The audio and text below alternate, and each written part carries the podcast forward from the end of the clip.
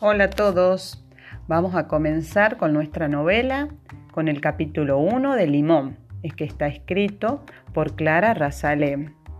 Y para estar atentas, para escuchar bien, vamos a prestar atención, vamos a tener nuestros oídos bien atentos, ¿sí?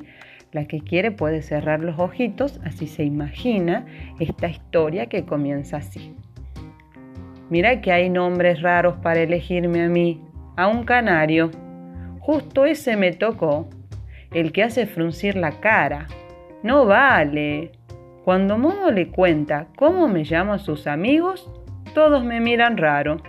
Primero se burlan y él, nada, calladito.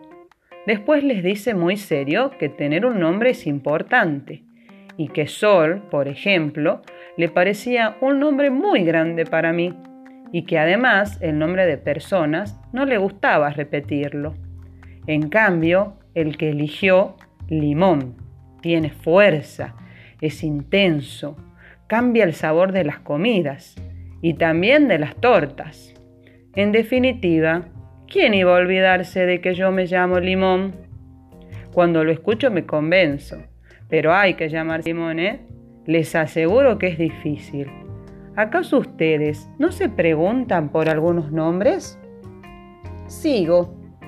Vivo con Momo y su familia, en un barrio muy ruidoso, de una ciudad muy ruidosa, que mira el río Grande como, como un abanico, un río color chocolate, una ciudad de bocinas de autos, rugidos de micros grandísimos, aceleradas muy rápidas de motos, gritos de los que andan en bicicleta y ni les cuento de los que caminan por las veredas.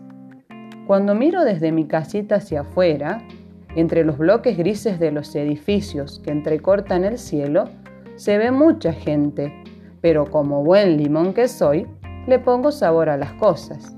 Y el cielo entonces lo invento acá dentro, en estas paredes medio turquesas del comedor. Y el aire lo hago con las voces y las canciones, en donde también flota, como una nube, la música de mi canto. Aunque algunas veces mi canto se transforma en alarido. ¿Saben por qué? Y así termina este primer capítulo. Nos quedamos con ganas de más, ¿no? ¿Qué le pasará a Limón? Pero ahora ya sabemos quién es. Así que mañana seguimos con el próximo capítulo.